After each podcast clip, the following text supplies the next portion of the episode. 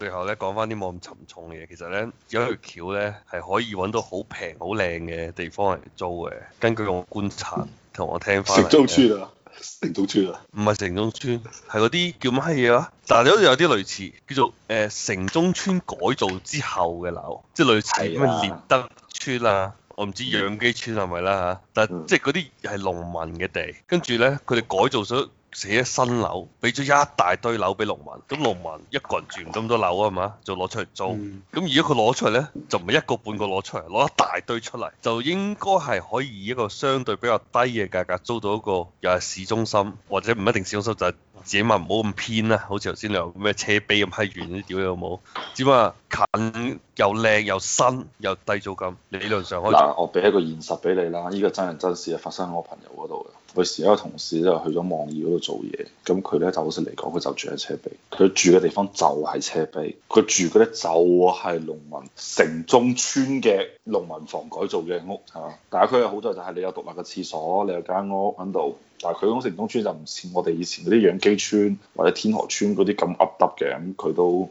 佢影咗相俾我睇，其實都生得幾正經下嘅。咁一間房俾佢，誒、包唔包網費我唔記得咗啦。水電好似自己俾，水電費係按照商業水電費嚟嘅俾，就唔係按照你居民嘅水電費俾，兩個費費用嚟嘅，好似包網。跟住即係反正間屋都算闊落啦，即係具體幾大我都唔知，啊我冇去過。租金呢一個月係兩千蚊，咁批評，一間房間喎，包廁所有廚房，係你可以當佢我哋呢邊叫 studio 啊，就係咁樣樣兩千蚊。車等陣先，你講咧係農民起屋啊定係正經？農民農民起嘅屋，但我講嗰啲唔係喎，我講啲係獵德村農新民起嗰啲幾廿層嗰啲喎。我知啊，農民起都兩千蚊啊，獵德村一間房兩千蚊喎，獵德村都冇平過呢個價啦，係嘛？誒、你可以查下㗎，因為點解我咁講咧？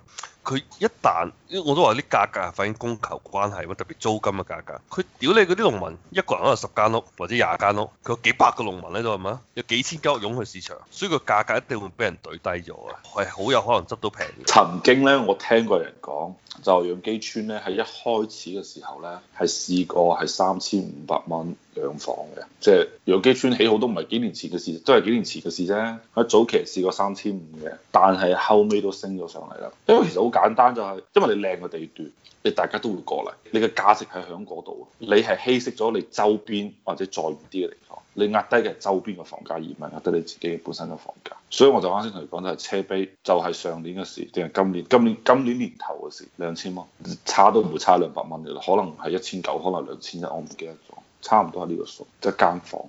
行樓梯嘅，所以唔會有咁筍嘅嘢。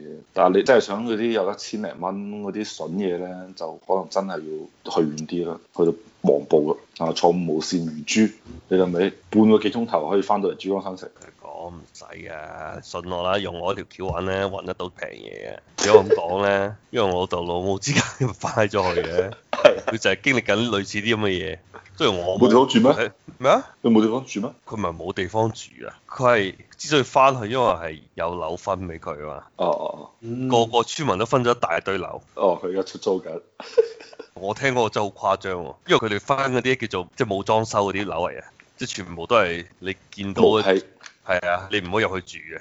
跟住咧有一個裝修公司咧，做咗五百蚊就租到一個單位啦。哦係啊，可以好平嘅其實，但而係嗰且度係講緊係廣佛交界處，嗰度邊度咧，其實可以好具體話俾你知，就係、一個誒。呃宗教。我覺得係違反人類建築嘅嗰一個大銅錢嗰度啊，你知唔知道？哦，我知，我揸車都會經過嘅，係啊，邊度大銅錢啊？就係響你嗰度係應該係嗰算個叫咩橋啊？你經過嗰個叫咩橋啊？你話俾佢知，亞計沙大橋。係啊，所以嗰度其實係好，仲要望到江嘅喎，假假地都望住珠 江，肯定唔使車飛咁唔遠啦係啩你啲。你響芳村嗰邊望住大同線係嘛？大銅錢喺邊邊啊？大同線我記得係已經喺海珠嗰邊嘅喎，哦唔係，大同線喺番禺嗰邊㗎。哎番禺咩？嗰度屬於番禺咩？我從廣州去由東嗱往肯西定就唔行係，番禺，大同線大同線係喺我係係係喺我左手邊，即係南邊嘅。嗰度咪芳村咯。啊，嗰度係芳村咩？我睇下先啊。大銅錢應該嗰座嘢叫乜嘢名啫？直接唔七支，唔七支。我都未見過喺邊度啊！嚇，你未見過？哦，係啊，係啊，係啊，係啊，係啊，係啊哦，我太閪耐冇 翻去。係啊，係啊，係啊，係啊。佢嗰度一係就係番禺，一係就係芳村。係啊，肯定係芳村。屌你老母，我以前住芳村分㗎啦，肯定係芳。你嗰時咪住喺東滘咩？唉，咦，睇睇先，等等先，我睇睇下，我睇下港珠西係邊度入。你話俾外國留生哦嗰做嘢叫咩係係名？等我睇下咩叫大銅錢。 我直接手大同時啊睇唔到 喺邊。啱啊啱，咁咁就喺嗰度啦，係喺嗰度啦。喂，嗰大銅錢叫咩名啫？你喺地圖度話俾佢 知，我唔想見識下我哋啲知建啊築幾屌你嗯閪勁啊！我唔係知喎。你地圖度冇名嗰度樓，咁咁我都唔知佢喺邊度，我揸車就話知佢邊度啫。廣州大同線，係你首廣州大同線可以睇到啊。係咩廣州園啊，係啊，廣州園啊，係啊，係啊係啊，係啊，廣州園啊，屌你！乜嘢嚟㗎？哇，廣廣州州園園大啊大嘅。廈，係啊係啊，好閪醜樣噶。哦，你以前喺嗰邊住啊？啊，原來嗰度係芳村嚟，我原先一路都以為嗰度係番禺嚟嘅添。唉，我以前住就係廣州一號線總站，簡單啲，坑口。唔係，坑口再下一站西朗。西朗。嗯嗱，你你唔係住珠江帝景嗰邊嘅咩？唉，嗱，我個落我 我啲搬遷史就其實都好容易啫。我小學一直就住嗰叫咩啊？天河城後邊嗰度唔知叫乜閪嘢。天河南，天河南，天河南係啊。跟住咧，我度母就起好咗間別墅啦，喺大同前嗰度。 跟住跟住就去嗰度住咗幾年，就初中到高中。跟住咧嗰陣時候咧，就嗰個叫乜閪嘢話？係咪雙喜啊？啊，即係即係雙叫喜卷卷煙二廠。啊，就過嚟拍門，就話要哎收地啦，要強征呢塊地嚟起煙廠。 嗱，你有權可以做釘子戶，即係我鄰居做咗釘子戶啦。我度冇得做順民嘅，即時就喺做。跟住後嚟我又搬咗去嗰叫咩帝景嘢？啊大景苑，係啊，啊龍天角龍西路八嗰度。啊，跟住我老豆母就住咗一兩年之後，佢就覺得唉，都係好閪懷念住別有墅。啊，唔係有江景咩？唔係，佢係想其實佢想即係如果你用記得帝景園嗰度咧，其實我屋企都有個花園仔出去噶嘛。係啊但係啊，只需係啊要幾大下嘅。嗰陣時咧，其實我哋睇屋咧就睇三間屋嘅，一間咧就係嗰叫咩新河浦嗰啲別墅，嗯，哇嗰啲但係咧好閪貴呢就係好閪貴，就真係太閪貴啦。而且改造都好麻煩。誒呃冇可能改造，即係我哋買得起啲別墅咧，全部都有問題嘅，即係嗰啲問題就係唔係話間屋漏水嘅問題，佢個產權有問題嘅，即係會可能會帶嚟未來有啲好好麻煩嘅嘢，所以最尾搞唔掂。跟住咧就去咗誒嗰叫乜嘢啊？體育嗰叫咩？體育中心隔離咪有個廣州酒家嘅叫啦，啊，嗰個叫嗰度我知道嗰度係咩？嗰度海關宿舍嗰邊。嗰度廣州酒家後邊有一個小區咧，嗰啲樓好閪過癮嘅，所以你外邊睇上去都平平無奇擦下而十下，層係十層八層咁樣。啊，但係佢嘅唔係佢唔係別墅，嗰啲我都學咗新名詞，嗰啲叫乜閪嘢税啊？唔記得咗，碟數就話咧嚇疊税係啦， 疊稅係啊，即係比如佢六層樓，佢其實係三三間疊税嘅。嗰啲唔即係係一叫樓公式咩？唔係哦，我具具體係咩我都搞唔清楚啊。誒，啊總之嗰陣時就係呢個疊税同一埋樓同埋二樓咧就有花園嘅，五樓同埋六樓咧就有空中花園，三係樓啊同四樓就乜閪花園都冇啦。但當然嗰啲都係好閪貴啊，嗰啲唔平嘅嗰陣時，即係對比於天河北嚟講啦，係哦，可能明雅苑叫明雅苑，誒、呃我可能係都可能唔係，誒、應但係嗰度我哋去到睇嘅小區係幾好嘅，啊不過就係、其實咧，如果你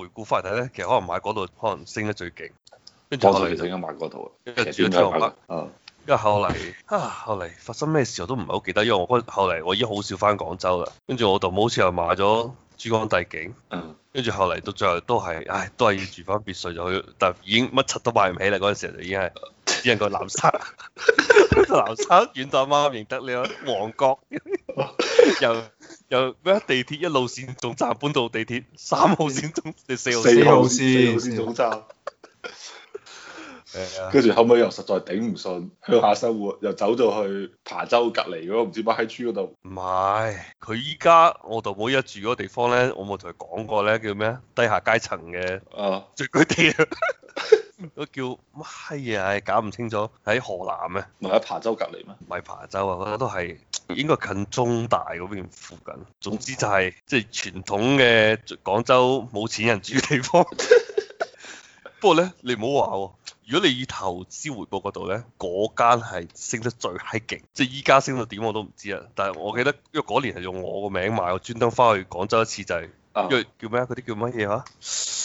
限購啊，限購啊已經唔可以用佢哋名，一定要用我名。嗰時買翻嚟百幾萬，過咗一年唔夠，佢就升到三百幾萬啦已經。哇，咁閪爽啊！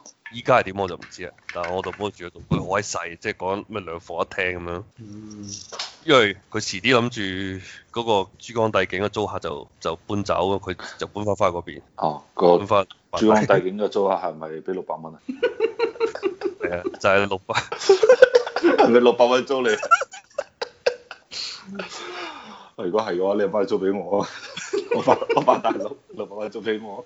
屌，廣州市長都係六嚿水，你冇可能收貴廣州市長喎、不過雖然我唔係共產黨員，個珠江帝景嗰啲租金唔係好貴嘅，坦白講，即係唔使去到五位數好似。即係如果你包埋車位，就可能勉強超過一萬蚊一個月。哦，屌你老母，乜閪人要租嗰度啦？應該就係啲公司高管去俾你公司幫佢租㗎啦。係嘛唔係，即係依家呢租客唔係啦。我記得佢係以前咧就自己做生意嘅，依家咧就好似係兩個都係啲你之前講啲咩互聯網公司度做嘅。嗯，但係只因為互聯網公司太好揾啦，佢就唉自己買啦， 唔係